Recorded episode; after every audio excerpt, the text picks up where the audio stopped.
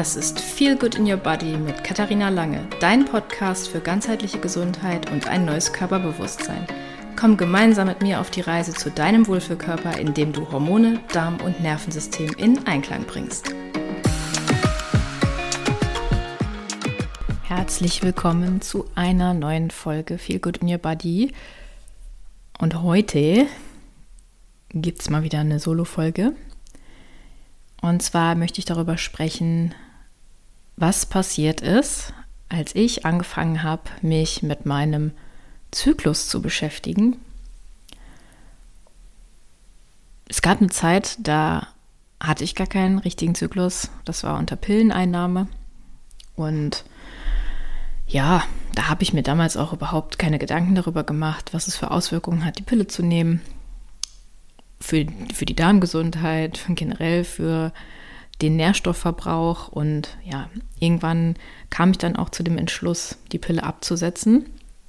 Und so richtig kennengelernt habe ich meinen Zyklus, glaube ich, erst nach der Schwangerschaft, weil vorher habe ich die Phasen schon, ja gut, ich hatte das schon so auf dem Schirm, dass es verschiedene Phasen gibt, aber dass ich die so wirklich für mich genutzt habe, das habe ich erst nach der Schwangerschaft gemacht. Und da hat sich bei mir einiges verändert, als ich mich damit beschäftigt habe.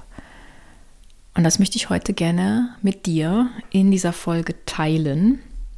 Und dazu werde ich noch so ein paar generelle Infos dazu, äh, dazu packen. Ja, doppelt hält besser.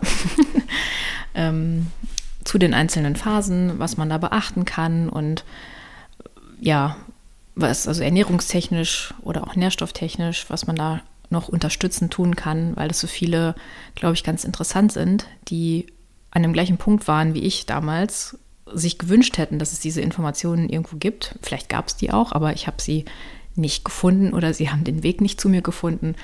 E, e egal, warum das jetzt so war. Ich möchte diese Informationen gerne mit dir teilen. Und zwar beginnt ja der weibliche Zyklus mit der Menstruation. Und da wird ja die Gebärmutterschleimhaut abge. abge. Wer ist das Wort? Abgelöst. ja, dabei sinken Hormone und auch das Energielevel auf den Tiefstand. Diese Zyklusphase wird auch der innere Winter genannt und das hat so seinen Grund, warum das so ist. Früher habe ich da keinen Wert drauf gelegt. Ne? Ich hatte meine Tage, jo, manchmal habe ich mir da eine Schmerztablette reingefahren, um weiter zu funktionieren, aber heute würde ich das nicht mehr so machen. Heute weiß ich, okay, wenn ich meine Periode bekomme, dann knalle ich mir da nicht tausend Termine rein, dann ziehe ich mich auch gern mal zurück, mache ein bisschen langsamer, mache vielleicht auch weniger intensiv Sport, gehe dann dafür, dafür lieber eine Runde spazieren und achte einfach ein bisschen drauf, dass ich ja, mich dabei nicht so verausgabe, weil es eben doch anstrengend ist für den Körper. Das unterschätzen wir ganz oft, dass da ziemlich viele Prozesse ablaufen, die auch sehr viel Energie benötigen. Und deshalb ja, achte ich da auch zum Beispiel drauf, dass ich dann sehr nährstoffreich esse. Also auf Eisenzufuhr achte ich, auf Magnesium, Omega-3, das kann alles dazu beitragen, zum Beispiel die Krämpfe zu lindern, falls man welche haben sollte, oder auch die Blutung zu erleichtern. Und generell, was für mich auch noch ein Gamechanger war, dass ich komplett auf Periodenunterwäsche umgestiegen bin. Weg von Periodentassen, weg von Tampons sowieso. Das ist ja, naja, müssen wir ja nicht drüber reden, was das mit der Umwelt macht. Aber ja, mit Periodenunterwäsche komme ich mittlerweile sehr, sehr gut parat und möchte das nicht mehr missen es, es ist einfach super einfach und ja, dadurch habe ich zum Beispiel auch viel, viel weniger mit Krämpfen zu tun und finde es eigentlich echt angenehm. Ja, und da komme ich noch dazu, auf was man denn achten kann, wenn die Periode einsetzt. Und zwar achte da mal auf deinen Alkohol und auch auf deinen Koffeinkonsum, denn Erstens können die die Krämpfe verstärken und auch dazu, dazu führen, dass generell ja diese ganzen Stoffwechselprozesse langsamer vonstatten gehen, die Entgiftung langsamer vonstatten geht und ja, kann dich einfach ein bisschen beeinträchtigen und dann auch noch dazu beitragen, dass du dich noch unwohler fühlst. Dann folgt die sogenannte Follikelphase. Die beginnt eigentlich schon mit der Menstruation. Manche zählen aber erst nach der Menstruation die Follikelphase, also dass die da dann startet.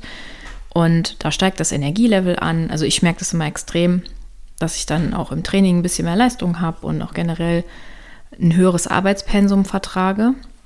Ich achte dabei auch immer sehr auf meine Ernährung, dass ich ja genug gesunde Fette habe, genug, genug Proteine, äh, fermentiertes Gemüse, generell viel Ballaststoffe, um den Darm auch zu unterstützen, weil der Darm eben auch eine ganz, ganz wichtige Rolle dabei spielt, dass unsere Hormone im Gleichgewicht sind, denn ähm, ja, der Darm unterstützt uns ja eben auch bei der Entgiftung und da brauchen wir eben auch ja, Ballaststoffe und Gemüse, damit der Darm immer ordentlich durchgefegt wird. Ja, ähm, mir hilft es dann auch immer, wenn ich weiß, in welcher Phase ich bin, dass ich dann auch so ein bisschen ja, mein Arbeitspensum danach richte. Also für die Menstruationsphase nehme ich mir weniger vor und ich weiß dann, okay, ab dann bin ich wieder in der Follikelphase, da kann ich dann wieder mehr machen. Und seitdem ich darauf achte, bin ich auch sehr, sehr viel ausgeglichener, weil ich mir dann eben auch die Pausen erlaube und auch weiß, dass ich danach wieder Phasen habe, wo ich ähm, richtig durchstarten kann. Und nach der Follikelphase kommt die sogenannte Ovulationsphase. Das ist die Phase, in der dann der Eisprung stattfindet. Und da achte ich auch darauf, dass ich viel ähm, Vitamin C zu mir nehme, viele Antioxidantien. Das kann helfen, dem Körper, Körper bei der Eireifung zu unterstützen.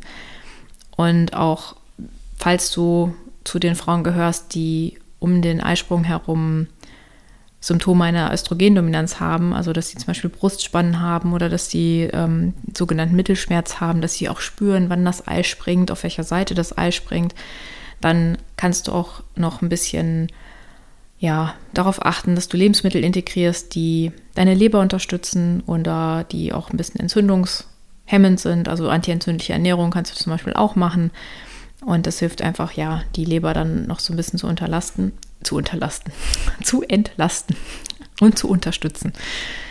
Ja, ähm, Östrogen hat nämlich während des Eisprungs seinen Höchststand und die Leber baut dann ähm, zum Beispiel die Östrogene ab, die schon verbraucht wurden, die der Körper in dem Fall nicht mehr braucht. Und dabei darf sie dann natürlich unterstützt werden. Und da mag sie zum Beispiel so besonders gern bitteres Gemüse, ähm, alles, was mit Kohl zu tun hat, Kohlsorten wie Rosenkohl, Weißkohl, Blumenkohl, Brokkoli, ja, entgiften oder helfen dem, der Leber, den natürlichen Entgiftungsprozess ja, zu unterstützen. Deshalb kannst du das dann auch sehr gerne in deine Ernährung einbauen. Und ja, also mir hilft es immer sehr, wenn ich ähm, weiß, zum Beispiel, ich habe dann um den Dreh auch so die schwersten Trainingstage wie zum Beispiel das Beintraining, wenn das so um den Eisprung herum ist, dann läuft das immer wie geschmiert, total einfach. Und ja, ich versuche mich da auch nicht mehr verrückt zu machen, dass es manchmal Trainingssessions gibt, wo ich dann denke, boah, letzte Woche ging das doch noch voll gut. Heute oh, ist es alles sehr, sehr schwer. Das hat ganz oft mit dem Zyklus zu tun. Früher wusste ich das gar nicht. Da habe ich immer gefragt, wieso ich denn nie eine konstante Leistung liefern kann. Und ja, mittlerweile weiß ich das einfach, dass es da auch einfach Tage gibt, da ja, bin ich einfach ein bisschen schlapper als sonst. Aber das ist auch okay.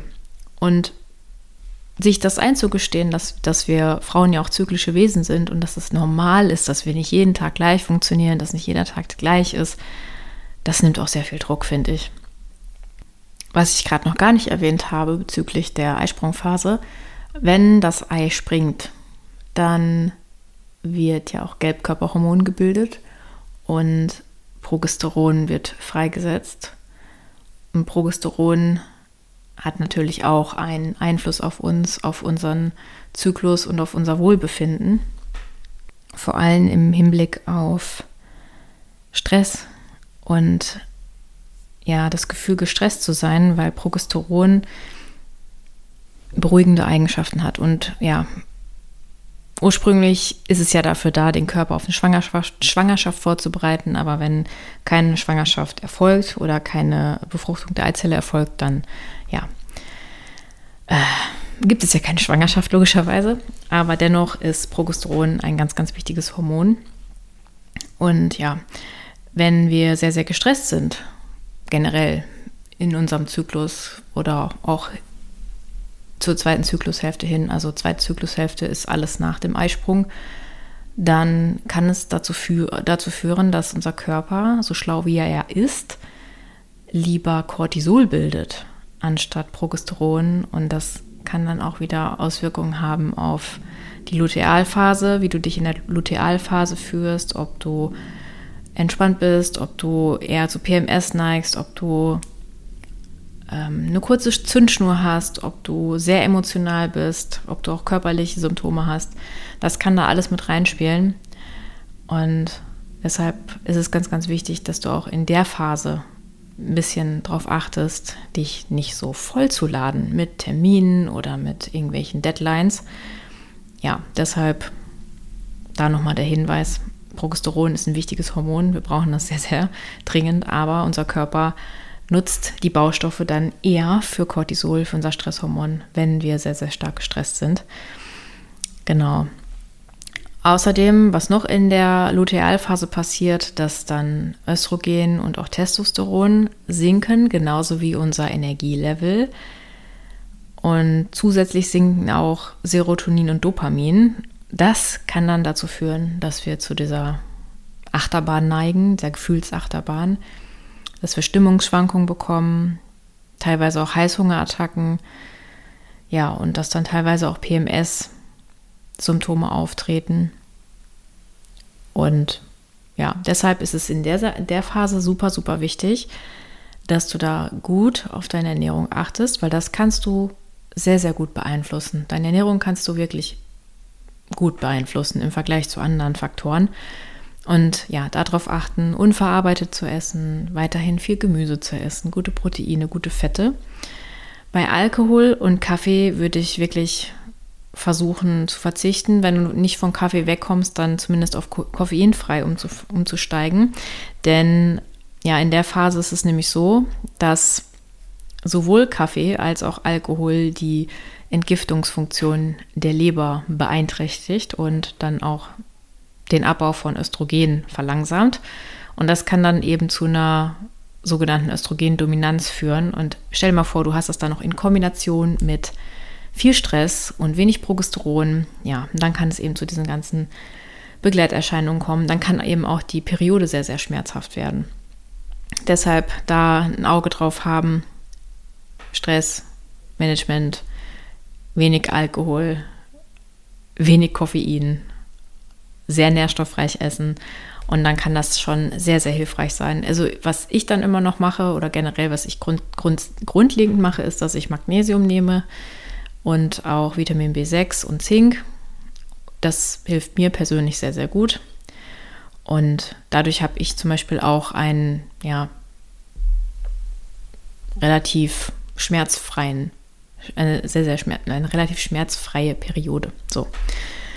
Und seitdem ich das alles so beachte und vor allen Dingen seitdem ich mir auch zugestehe, Pausen zu nehmen und auch mal weniger zu machen, habe ich den restlichen, Rest, in der restlichen Zeit des Zyklus viel mehr Energie für andere Dinge oder generell für ja, Dinge, die ich dann auch ja, voranbringen möchte. Weil du kannst halt nicht immer 100% geben. Es geht nicht. Und ja, das darf dann eben auch mal sein, dass man sich zurücknimmt. Hat zwar gedauert, mir das einzugestehen, dass mir das auch gut tut, weil ich eigentlich auch immer jemand bin, der gedacht hat, ich muss immer gut funktionieren und ich muss immer Leistung bringen. Aber das stimmt nicht. Und ich darf mir das auch mal erlauben, einen Gang zurückzuschalten. Genauso wie Präsenz dann auch bei Social Media zurückzunehmen, weil manchmal fühlt man sich auch einfach nicht so, als möchte man vor der Kamera sein. Und ja, das waren jetzt so meine Tipps, die ich dir geben kann, um ja vielleicht deinen Zyklus ein bisschen besser kennenzulernen, dich mit den Zyklusphasen zu beschäftigen oder auch ja, für dich das ein oder andere mitzunehmen, was du noch machen kannst, um deine Ernährung da ein bisschen anzupassen oder ja, wie du mit dir umgehst. Ich hoffe, da war jetzt der ein oder andere Impuls dabei. Und ich freue mich, wenn du weiterhin auf dich achtest und dich und deine Gesundheit zur Priorität machst. Fühl dich wohl, deine Kati.